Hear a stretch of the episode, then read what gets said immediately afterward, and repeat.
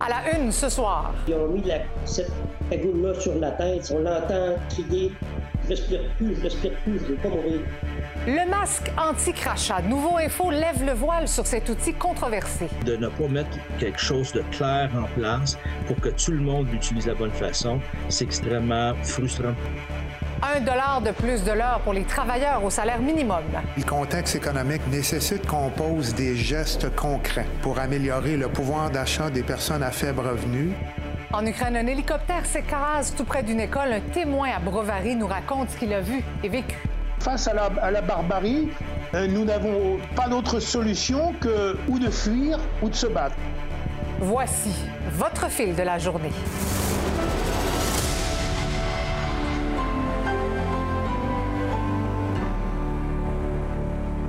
Bonsoir. Depuis le décès du jeune homme incarcéré illégalement à la prison de Bordeaux pendant le temps des fêtes, on entend davantage parler du masque anti-crachat.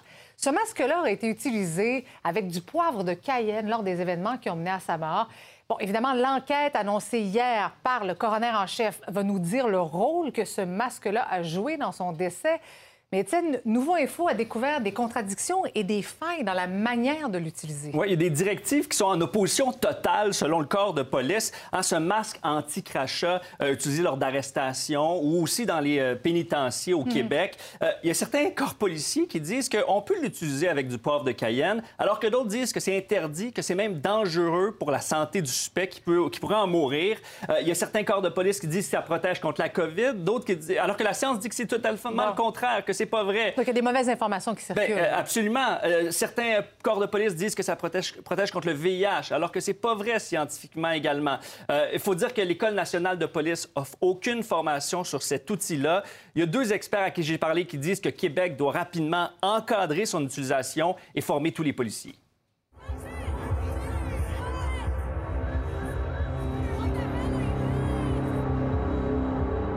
C'est ça un masque anti-crachat utilisé par des policiers, des agents de prison lorsqu'ils veulent contrôler quelqu'un et se protéger de ses crachats. Souvent, c'est mis sur la tête d'un suspect de force, même s'il est agité ou en crise.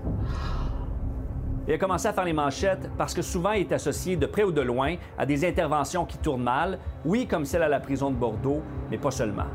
Par exemple à Halifax où Corey Rogers est mort en suffoquant, étouffé dans son vomi, prisonnier dans le masque anti-crachat ou dans l'État de New York, où Daniel Proud est décédé d'asphyxie 2 minutes 11 secondes après s'être fait mettre le masque sur la tête. Il y a aussi le cas de Québec en 2020 où Bruno Pierre Harvey décède officiellement d'une surdose de drogue, mais alors qu'il crie qu'il peut plus respirer avec le masque sur la tête. Deux ans plus tard, sa famille n'arrive pas à tourner la page et accuse ce masque d'avoir contribué à son décès. Moi, mon garçon, il est décédé lors d'une arrestation policière. Puis après ça, ils ont mis la, cette cagoule-là sur la tête. On l'entend crier Je respire plus, je respire plus, je respire plus, aidez-moi, aidez-moi, je ne veux pas mourir.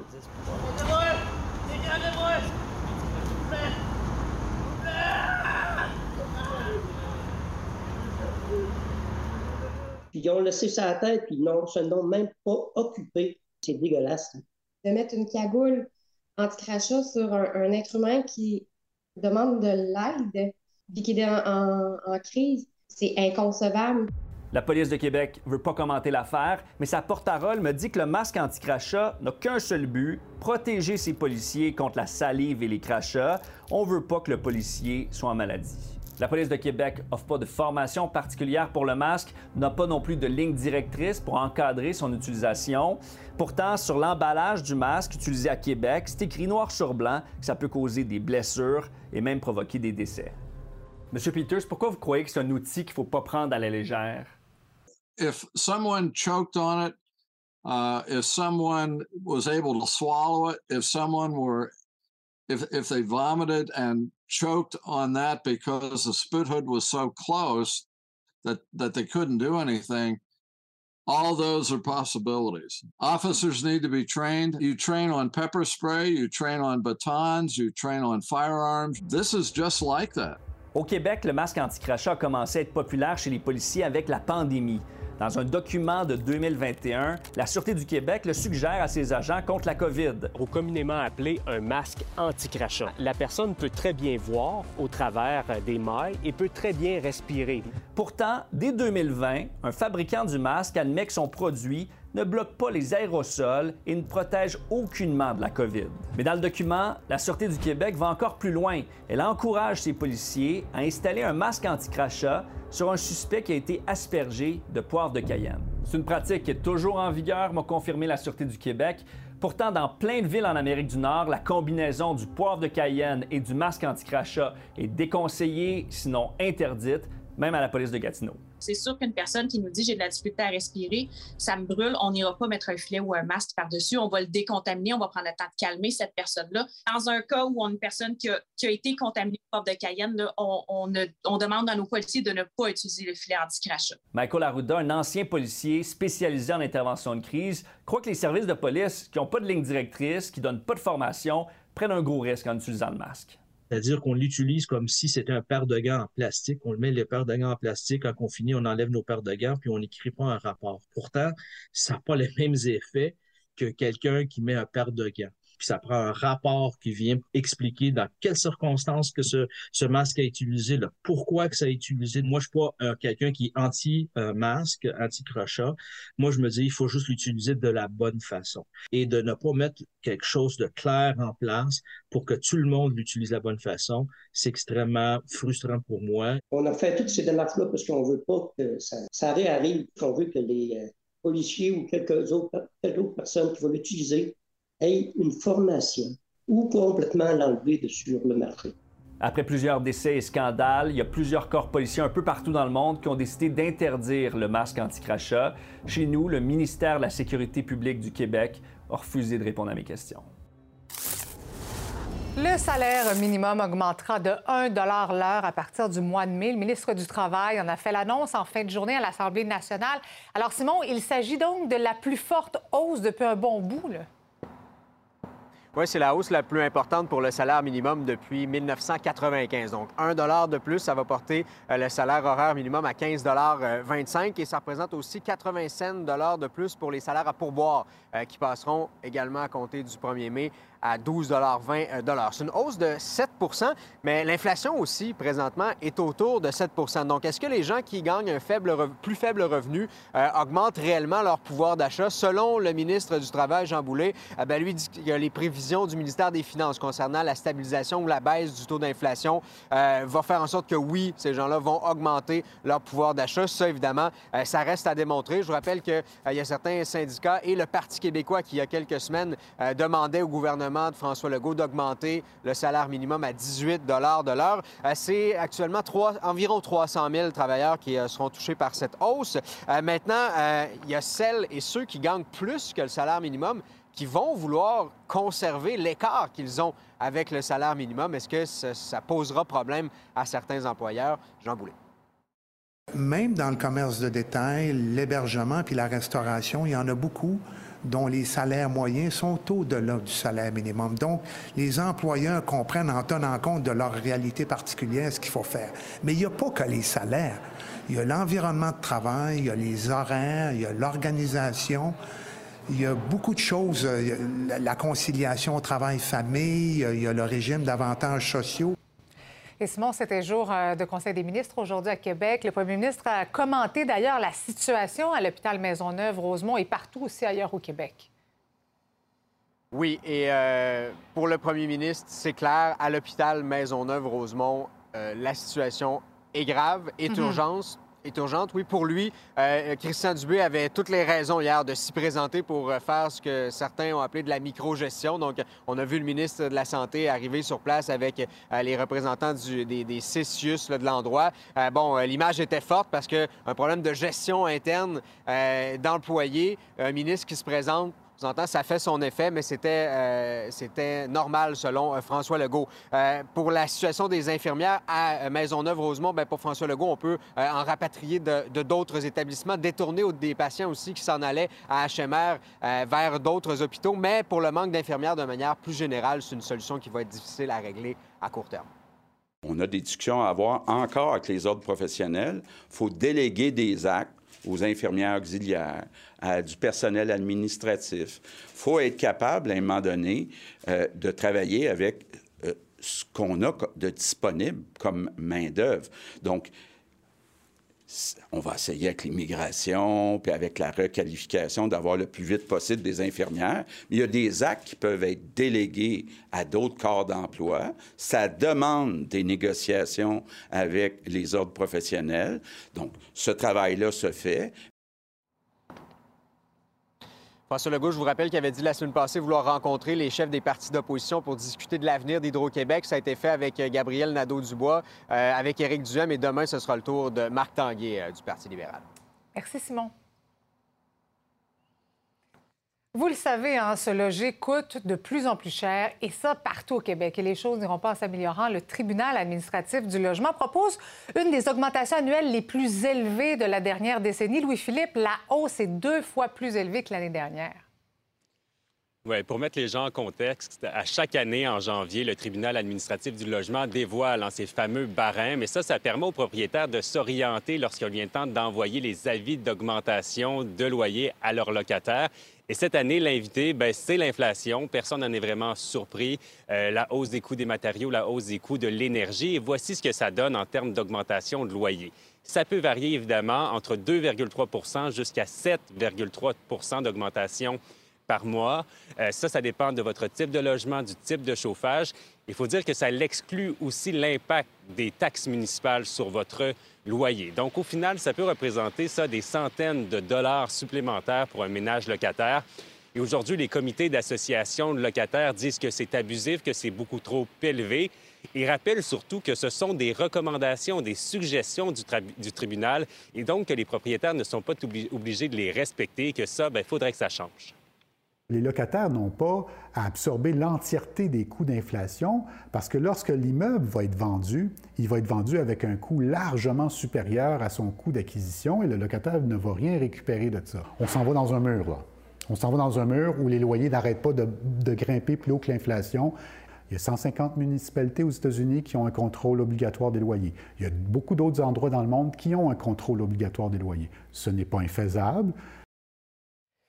Et Louis-Philippe, il faut le dire, hein, c'est toujours un combat de chiffres. Les associations mm-hmm. de propriétaires ne voient pas les choses de la même manière.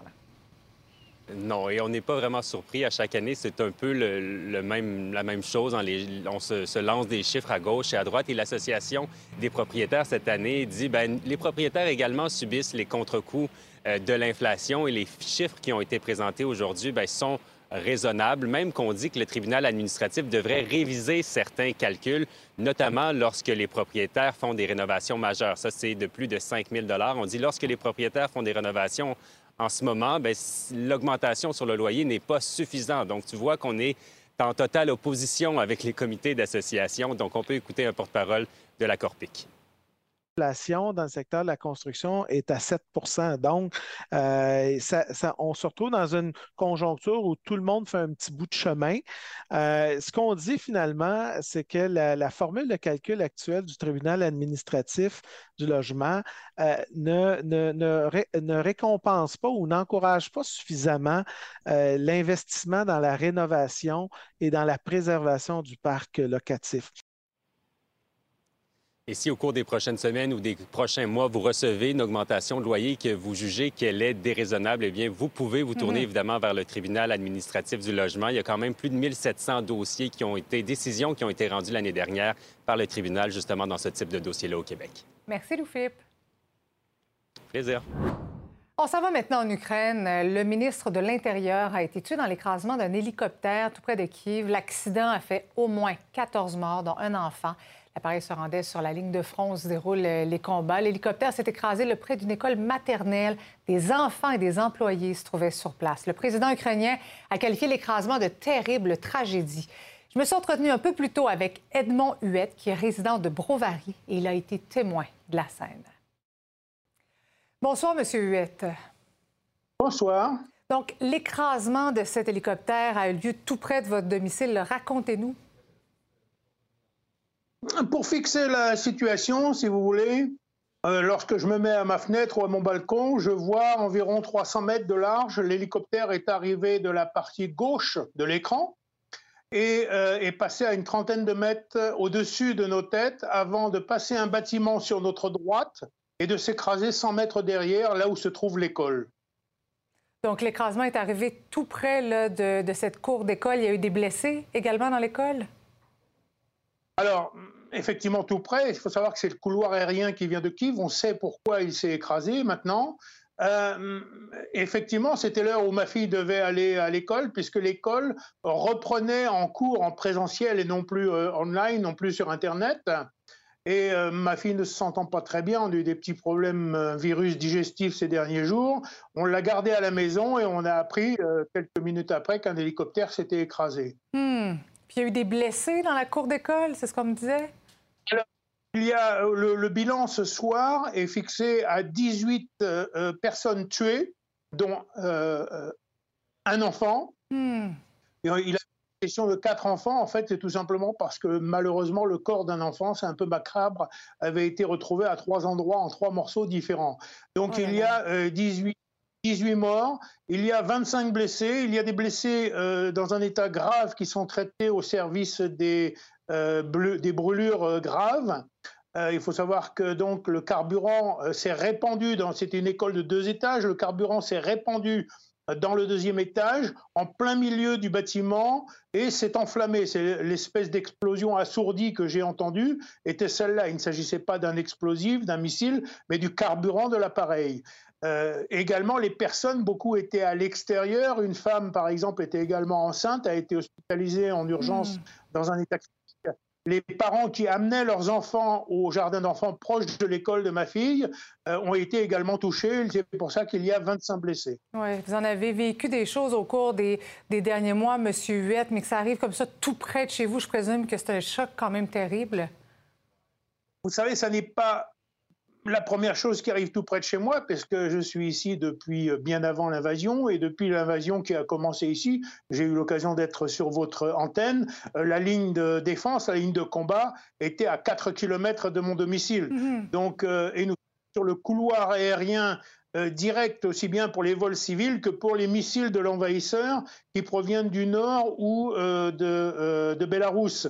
Donc certaines journées, nous avons eu jusqu'à 96 interventions de missiles euh, à, quelques distances, à quelques 300 mètres de chez nous, puisque le bois qui se trouve entre Brovary et Kiev, les limites de la cité, commencent à 300 mètres, mhm. et euh, les forces de défense avaient décidé d'intercepter au-dessus de ce bois. comment vous vous sentez, vous, personnellement, votre femme, vos enfants, votre enfant? Par rapport à aujourd'hui, ça n'est qu'un événement de plus. Il y a une résilience terrible des, gens qui vivent la guerre ici, parce que c'est une guerre, et c'est une guerre dont on n'a pas idée. C'est une guerre, c'est une guerre euh, barbare. Et donc, euh, les bombardements civils, nous avons l'habitude, nous avons. Euh, c'est vrai que c'est usant. Ce qui est usant, c'est que tous les, toutes les actions de la vie courante deviennent extrêmement difficiles à accomplir, d'aller à un magasin parce qu'il peut y avoir une alerte. Et aujourd'hui, avec tous les bombardements depuis plusieurs mois euh, des infrastructures énergétiques, nous avons deux heures par jour d'énergie, c'est tout. Faites quoi pour, euh, pour euh, garder espoir? Vous raccrochez à quoi en ce moment? Écoutez, il n'y a pas 36 solutions, c'est je ne souhaite pas actuellement que ma famille devienne des réfugiés. Nous pourrions partir en France. Je suis citoyen français. Mais je souhaite que ma femme et ma fille euh, continuent à vivre dans leur pays. C'est pour ça que j'ai fait ce que j'ai pu faire, même au niveau des forces de, défense territoriale, de me porter volontaire. Euh, lorsque les Russes étaient à quelques kilomètres d'ici pour se battre contre les, Russes. Je crois que face à la, à la barbarie, euh, nous n'avons pas d'autre solution que ou de fuir ou de se battre. Il n'y a pas de solution intermédiaire. Nous sommes restés ici, mais il est clair que je commence à devenir un peu pessimiste si euh, les nations qui aident actuellement l'Ukraine ne font pas un effort bien plus important que celui qu'elles font au compte-gouttes pour mettre fin à ce conflit. Edmond Huette, courage pour la suite. Merci beaucoup d'avoir été avec nous ce soir.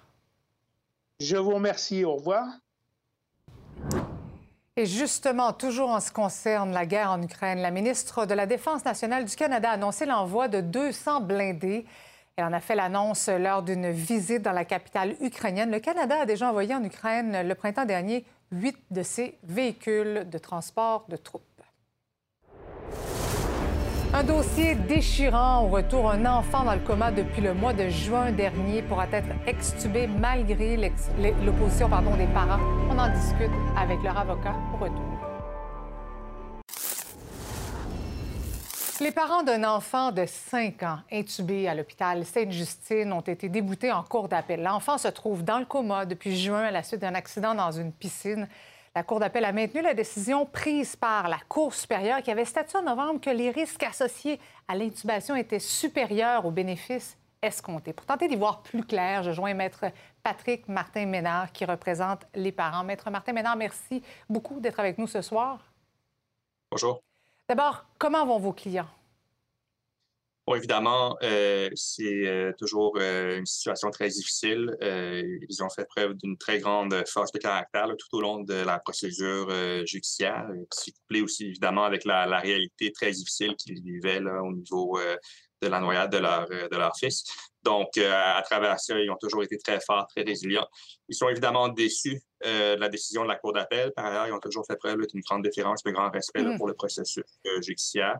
Donc, euh, expliquez-nous la, expliquez-nous la, la, problématique ou le, le, souhait de vos clients. Évidemment, puis juste pour bien clarifier, en fait, les, paramètres de, ce qui était débattu en cours, c'était pas la question de savoir est-ce qu'on maintient l'enfant branché euh, à, un type d'assistance respiratoire ou non.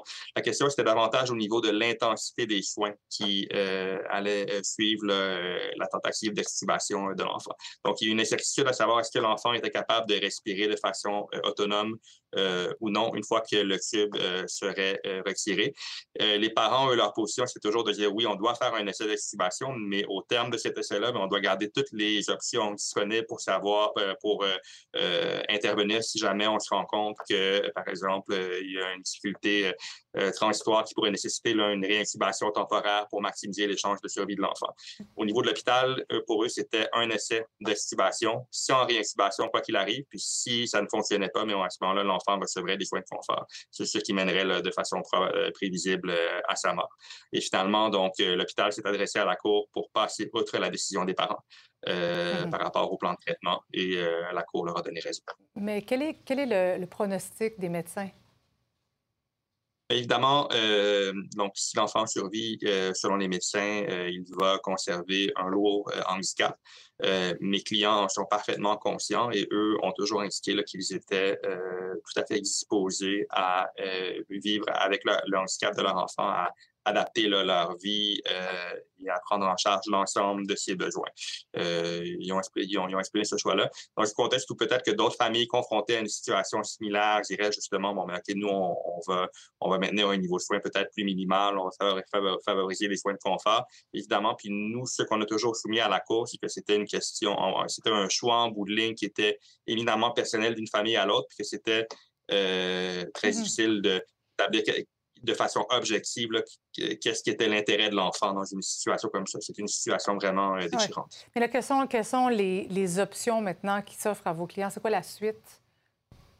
Bien, évidemment, là, euh, on, on, a reçu le jugement euh, hier, donc mes clients sont à étudier l'expérience options qui s'offrent à eux, essentiellement à savoir est-ce qu'on va demander une permission d'appeler à la Cour suprême ou est-ce qu'on va en rester là avec le jugement de euh, la Cour d'appel. Évidemment, mes clients n'ont pas encore pris de décision à ce sujet-là, mais ça viendra prochainement. C'est une affaire d'une infinie tristesse. Merci beaucoup d'avoir été avec nous ce soir. Courage aux parents. Merci. Merci. Merci. Chronique sans filtre ce soir avec Victor. Bonsoir, Victor. Bonsoir, Marie-Christine. Toute une histoire pareille, euh, cette, euh, cette, cette histoire-là. C'est Franchement, c'est d'une tristesse. Bref, on va parler de l'augmentation du salaire minimum. On parle d'un dollar à quelques 15 dollars et 25. On est loin quand même du 18 dollars qui est proposé ou qui est demandé par le Parti québécois. 7 d'augmentation, quand même, le fameux 18 c'est le seuil de pauvreté. C'est ce qu'on voulait du mhm. côté de plusieurs partis puis de plusieurs organisations. Maintenant, le ministre a tenté de chercher un équilibre, j'imagine, entre euh, une hausse des salaires qui pourrait nuire, par exemple, à certaines PME. Il faut quand même rappeler qu'avec la pénurie de main-d'œuvre, il y a de moins en moins de Québécois qui sont au salaire minimum, puisque dans plusieurs milieux, on offre des salaires au-dessus du salaire minimum. Donc, ça déforme, mais on continuera à entendre le fait que c'est absolument injuste que les gens qui travaillent à temps plein, soit en dessous du seuil de pauvreté. Ça, il faudra voir comment le gouvernement réagit dans son prochain budget. Bien sûr. Euh, je vais revenir aussi avec toi sur la crise dans, dans les urgences. Tu es spécialiste en gestion de crise. Dis-moi, de, de, quand on voit le ministre de la Santé débarquer euh, pour tenter de gérer, est-ce qu'il fait la micro-gestion? Est-ce que... Comment tu perçois ça? D'abord, au niveau d'une crise, habituellement, c'est établi dans le temps. Et moi, je dirais que ça fait à peu près 30 ans que j'entends parler de la crise dans les urgences. Donc, c'est plus une crise. C'est plus une crise, ou sinon, c'est un état quasi permanent, de la situation des urgences, et ça va et ça revient. Euh, dans le cas du, euh, de l'hôpital Maisonneuve-Rogemont, je pense qu'on a identifié clairement au niveau du, du, ministère et du ministre des enjeux de gestion très spécifiques. Et là, le ministre est allé intervenir parce que je pense que ça prenait une décision au plus haut niveau. On était dans une situation très exceptionnelle. Il faut rappeler que c'est une des principales salles d'urgence de, de, la région de Montréal qui dessert l'est de Montréal, extrêmement mmh. importante pour le système hospitalier au complet. Maintenant, Monsieur le ministre Dubé a clairement établi que lui ne voulait pas être justement dans cette intervention d'urgence parce que, comme ben oui, gestionnaire... Il a dit, je ne veux pas éteindre des feux, mais finalement, c'est ça qu'il se retrouve à faire. Mais à, à quelque part, c'est sa job aussi. Ben oui, il n'y a pas le choix d'éteindre des feux. Il a créé une cellule de crise. D'ailleurs, on attend des résultats de cette cellule-là. Ça fait partie de sa job de gérer des crises, mais Christian Dubé, c'est un gestionnaire. Puis les gestionnaires aiment ça, regarder le moyen et le long terme. C'est pour ça qu'on le sent moins à l'aise dans ce rôle qu'on lui donne euh, depuis deux ans. Hein, mm -hmm. Cette période de pandémie l'a obligé aussi à gérer des urgences. Alors, je pense que de son côté, il est conscient aussi que son plan ne réglera rien de façon immédiate. Le plan peut régler des choses à moyen et long terme, mais là, on est pas mal, comme diraient les médecins, on va plus contrôler les symptômes qu'essayer de guérir la maladie. Oui, parce que là, nommer une conciliatrice externe, ça donne pas plus d'infirmières. Il y en a qui vont faire encore du temps supplémentaire obligatoire. Donc, on sent que la crise est loin, justement, là, de, de, de s'essouffler. Il y a une question aussi temporaire de, de, de période aussi. On sait qu'on est à la fin de l'influenza, tout oui. ça. Donc, on sait qu'il y a des in and out dans cette crise-là des urgences. Maintenant, une chose qui est claire, le ministre devra montrer que sa cellule de crise donne des résultats parce qu'il l'a formé pour ça, gérer la crise. Maintenant, la Chambre rentre dans deux semaines. Il va se faire poser beaucoup de questions là-dessus, Marie-Christine. Victor, merci beaucoup d'avoir été avec nous ce soir. Merci. Une nouvelle vous fait réagir, vous avez une histoire à partager, un sujet d'enquête peut-être à nous transmettre. Je vous invite à nous écrire à l'adresse courriel suivante, manouvelle à commercial. C'est l'heure de retrouver notre animatrice des bulletins locaux. Bonsoir, Lisa Marie. Bonsoir, Marie-Christine. La folie Pokémon. Je pensais que c'était terminé, ça. Non, après 25 ans, c'est toujours là, plus fort que jamais, et malgré la disparition des deux personnages principaux de la série animée. Euh, donc, moi, c'est pas ma génération, mais comme au bureau, je suis entourée de jeunes, j'en ben ai oui. pas mal entendu parler aujourd'hui. Il y a même des cartes Pokémon là, qui traînent ici.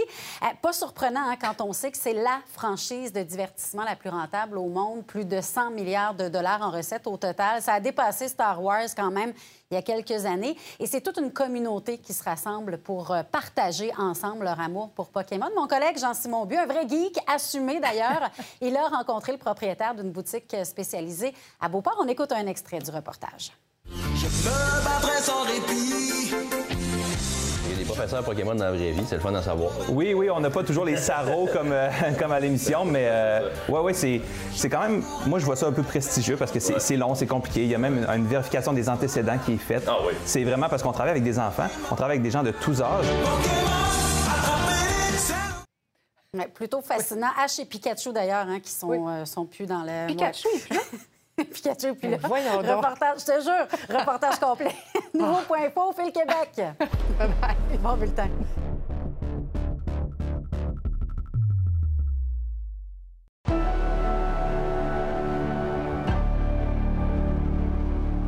Le premier ministre Justin Trudeau et son adversaire principal, le chef conservateur Pierre Poilièvre, étaient tous deux à Mauricie. Aujourd'hui, les deux politiciens jouent du coude pour attirer l'attention des Québécois, comme nous le raconte Rebecca Pépin. Des flèches se sont lancées aujourd'hui en conférence de presse en Mauricie, autant de la part du premier ministre envers le chef conservateur que de M. Poilièvre envers M. Trudeau. Comme aucune annonce d'envergure n'a été annoncée aujourd'hui, bien, on a le droit à une réponse assez franche de M. Poilièvre. Je suis ici quatre fois dans un an, ici, dans une ville. Alors, ça, c'est beaucoup plus que lui. Euh, lui, il a un, avion privé. C'est très, facile pour lui d'aller euh, n'importe où, n'importe quand donc, moi, je viens sur l'autoroute.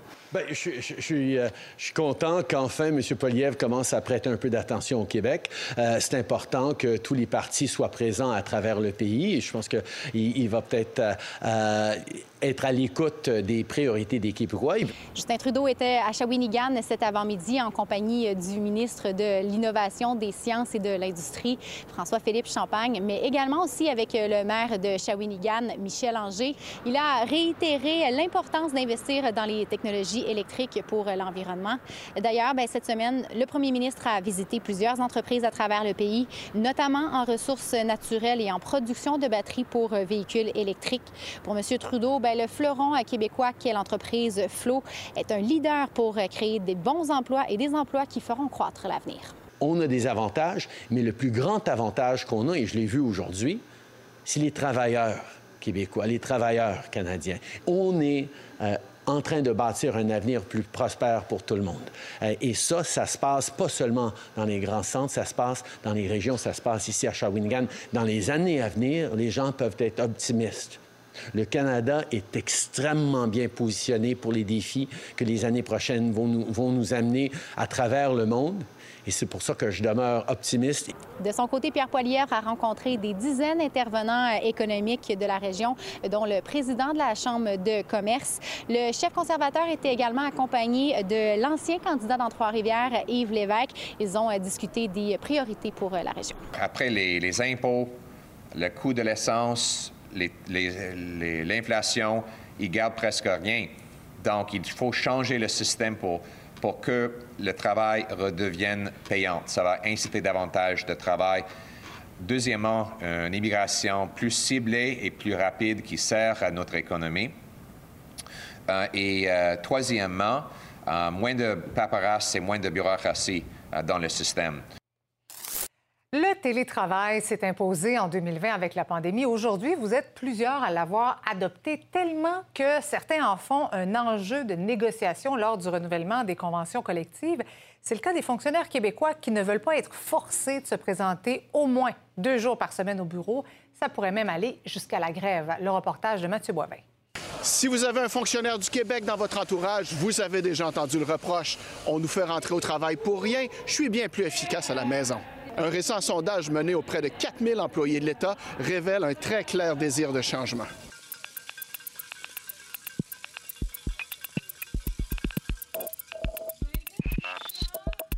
c'est très clairement une insatisfaction à l'égard de la rigidité du deux jours de présence obligatoire sur les lieux de travail. Les journées en présence sur les lieux de travail ressemblent un peu trop aux journées qu'ils feraient à distance ou à la maison.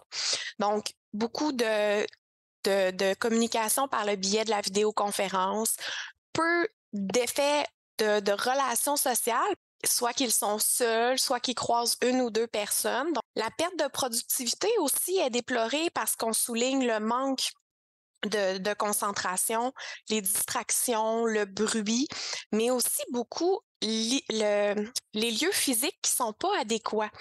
Du côté syndical, on nous dit que le télétravail est en tête de liste des enjeux pour la négociation qui s'amorce et ça pourrait barder.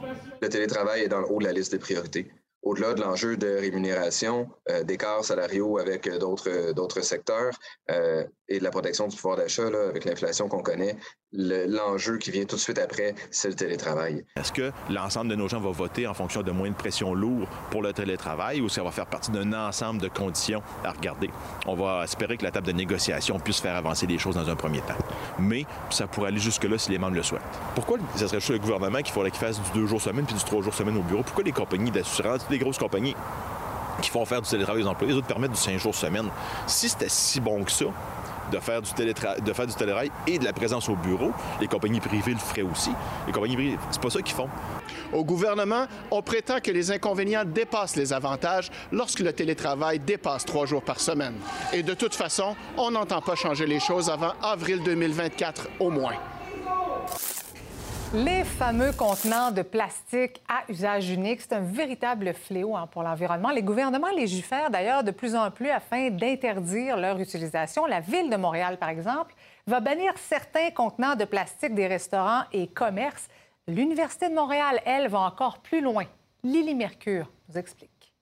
L'Université de Montréal va bannir le plastique à usage unique de sa cafétéria, un peu comme ce contenant-là, dans le but de réduire sa quantité de déchets. C'est le directeur de la restauration de l'établissement qui en a eu l'idée. Ce changement-là va d'ailleurs coûter 75 000 de plus par année à l'université. Et on avait commencé à penser en septembre-octobre dernier à faire un projet pilote à partir du mois de mai pour retirer tous les, emballages.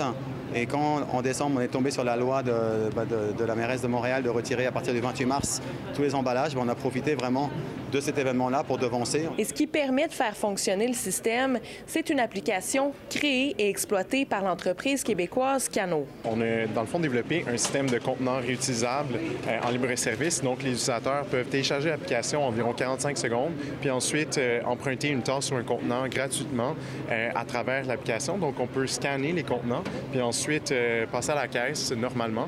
Et quand on a terminé, on euh, les retourne dans un contenant, un bac de collecte, en fait. Puis par la suite, ces contenants-là, ils sont repris des bacs de collecte, puis sont nettoyés au lave-vaisselle commercial ici, un peu comme la vaisselle traditionnelle. On a embauché euh, un plongeur supplémentaire parce qu'il faut vérifier tous les bacs de collecte. On va embaucher un livreur supplémentaire également parce que dans, euh, dans les comptoirs, il faut faire le suivi dans tous les comptoirs. L'Université de Montréal emboîte le pas à la municipalité qui interdit le plastique à usage unique dès le 28 mars prochain. Ici, à la cafétéria, les étudiants sont plutôt favorables à l'utilisation exclusive des euh, contenants réutilisables dès le 6 février prochain. De toute façon, c'est quelque chose qu'on va avoir à faire pendant longtemps, de ramener la collecte, les consignes et tout ça, donc autant prendre l'habitude maintenant. Oui, ça fait un mois que je l'utilise et franchement, c'est tout aussi pratique. Après, il les lave et enfin, il y en a toujours euh, qui sont disponibles et franchement, moi, ça me plaît bien. Je pense que les gens vont s'adapter assez rapidement. C'est certain qu'on va passer à travers une petite zone de turbulence. Il va y avoir des plaintes, les gens ne sont pas prêts, les gens ne s'y attendaient pas. On va expliquer aux gens pourquoi on le fait. Parce qu'il y a tellement de déchets, je pense qu'il n'y a pas un jour où on ne parle pas à la télé des changements climatiques, des problèmes de climat, de la pollution. Donc dans une université, il n'y a pas un meilleur endroit que dans une université pour mettre ce genre de, de plan à l'œuvre. Une liste de blessés qui ne cesse de s'allonger. La deuxième moitié de saison du Canadien de Montréal ne sera pas de tout repos. On en discute avec le chroniqueur Alexandre Pratt au retour.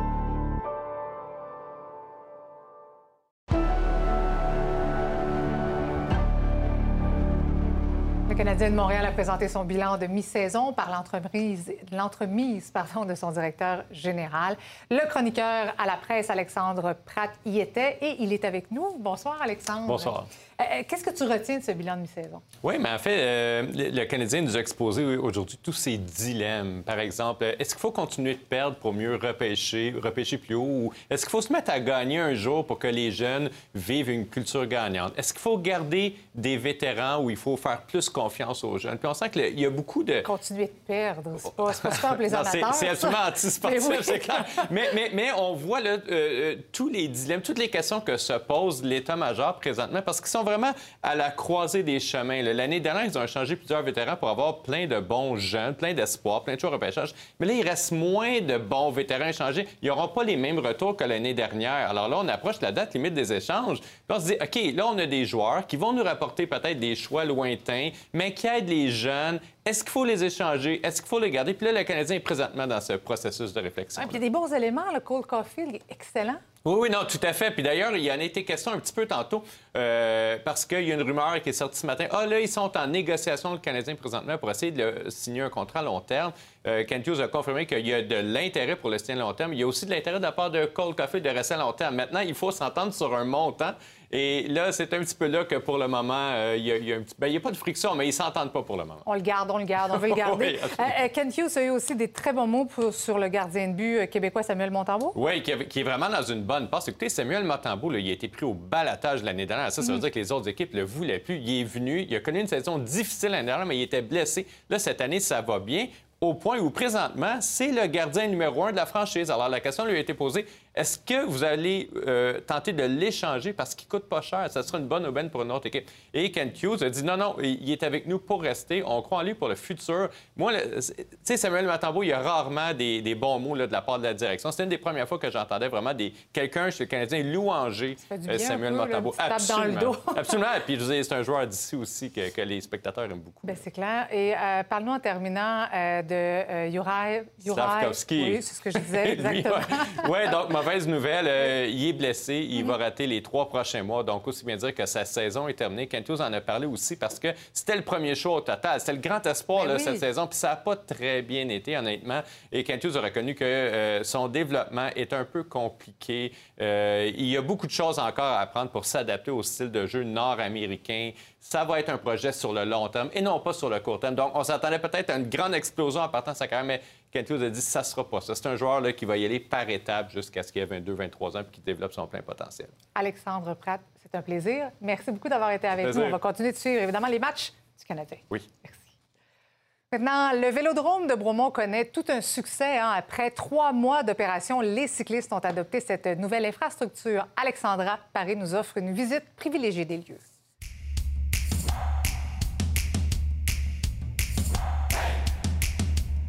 Bienvenue à tous, bienvenue au Centre national de cyclistes de Bromont. Mon nom est Nicolas Legault, directeur général de- du centre ici. Comment ça se passe? Tous les sportifs qui viennent ici ben, sont hyper impressionnés de l'infrastructure. Donc, c'est c'est un rêve qui se réalise après 10 ans. On a un achalandage qui est au-delà de nos espérances là, présentement.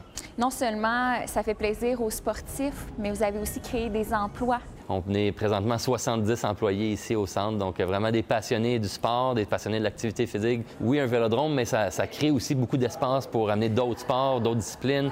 On a beaucoup de monde de partout au Québec qui viennent là, toutes les semaines pour profiter de l'installation. Premier arrêt en rentrant, Oui. euh, ce qu'on appelle la pump track. qui sert euh, pendant l'hiver à garder les habiletés euh, motrices, garder les, les skills de, de vélo, comme on dit. Euh, puis c'est très, très populaire, en fait. C'est autant chez les jeunes de- à partir de deux ans, jusque ch- chez les athlètes. Terrain de pickleball, c'est de Oui. plus en plus populaire. Il y a une ligue là, qui est ici pratiquement tous les jours euh, le matin, mais il y a toutes sortes d'activités aussi. On peut voir du basketball, du soccer, euh, on peut jouer au badminton. Donc c'est vraiment multisport, puis c'est ça l'objectif parce que être un sportif accompli, ben, c'est de ne pas juste faire du vélo, mais d'apprendre à courir, sauter, lancer.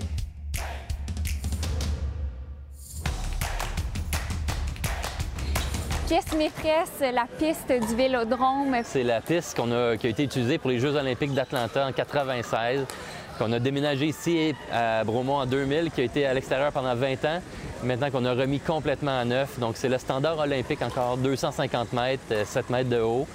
Euh, des virages, vous l'avez vu, là, 42 degrés quand même, c'est assez pentu. Euh, mais les athlètes l'aiment beaucoup parce que c'est une pièce euh, qui a été designée un peu pour la- la vitesse. Là, qui s'entraîne euh, actuellement? Là? Ben en fait, euh, c'est un peu tout le monde. En fait, c'est des, euh, des cyclistes qui font du vélo l'été, mais il y en a aussi qui ont commencé avec la piste. Puis il y en a même quelques-uns ici qui ont roulé sur le vélodrome de Montréal et qui reviennent. J'ai fait mes premières courses à- en 76. Parle-moi de, de la piste. Elle a vraiment, vraiment un, un feeling qui est le fun. Les courbes sont belles, belles. Euh, Il n'y a pas les coups qu'on avait autrefois. euh, quand tu penches tes vélos dans le curve, là, c'est formidable. Avant, les athlètes euh, qui faisaient du, du vélo de haut niveau devaient aller complètement à l'extérieur, même euh, outre-mer, Oui. pour euh, pratiquer leur sport l'hiver. Euh, maintenant, euh, ils peuvent vra- vraiment rester à Bromont. On perdait beaucoup d'athlètes, puis il y a beaucoup de, de belles compétences au Québec. là. Donc, ils devaient s'expatrier en Europe. euh, ça fait toute la différence. Déjà, on a eu un premier championnat dernièrement. Puis on voit les athlètes qui performent déjà mieux. Euh, j'ai décidé de déménager ici parce que récemment, l'année passée, j'ai commencé à faire de la course sur la piste. Puis euh, j'ai pas beaucoup d'expérience là-dedans. Ça fait que je me suis dit que ce serait une, une bonne opportunité de, de pouvoir faire la piste plus souvent. Puis euh, je fais aussi du ski, ça fait que tu sais, ça, ça donne bien. Puis tu regrettes pas d'avoir déménagé à Bromont? Non, pas encore. Un petit mot sur le géant informatique Microsoft qui va mettre à la porte 10 000 employés d'ici la fin mars. L'entreprise américaine invoque l'incertitude économique et les changements de priorité de ses clients. Ces licenciements massifs surviennent après une vague d'embauche dans le secteur des technologies pendant la pandémie. Microsoft compte 221 000 employés dans le monde.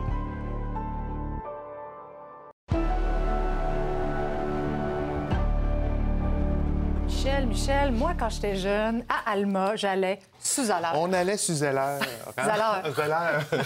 mais là, c'est fermé hein, depuis une dizaine d'années, mais ça va revenir sous forme de boutique. Cependant, il va y en avoir 25 qui vont ouvrir euh, leurs portes euh, ce printemps. Restaurants, non? Je ne penserais pas parce qu'on parle d'une boutique à l'intérieur des magasins Labbé. Il va y en avoir cinq au Québec. Rosemère, Anjou, Sherbrooke, Gatineau et Québec, mais pas Alma. Oh, je suis déçue, là. Au débatteur, maintenant, il sera question des fameuses hausses annuelles des loyers proposées par le tribunal. On en parlait un peu plus tôt dans l'émission. Ça se veut en fait des barèmes pour les propriétaires, puis un outil pour les locataires pour savoir si le propriétaire exagère un peu avec sa hausse de loyer qu'il veut imposer. Exactement. Et là, notre question ce soir, on se demande si le tribunal ne devrait pas aller plus loin que simplement y aller avec des barèmes.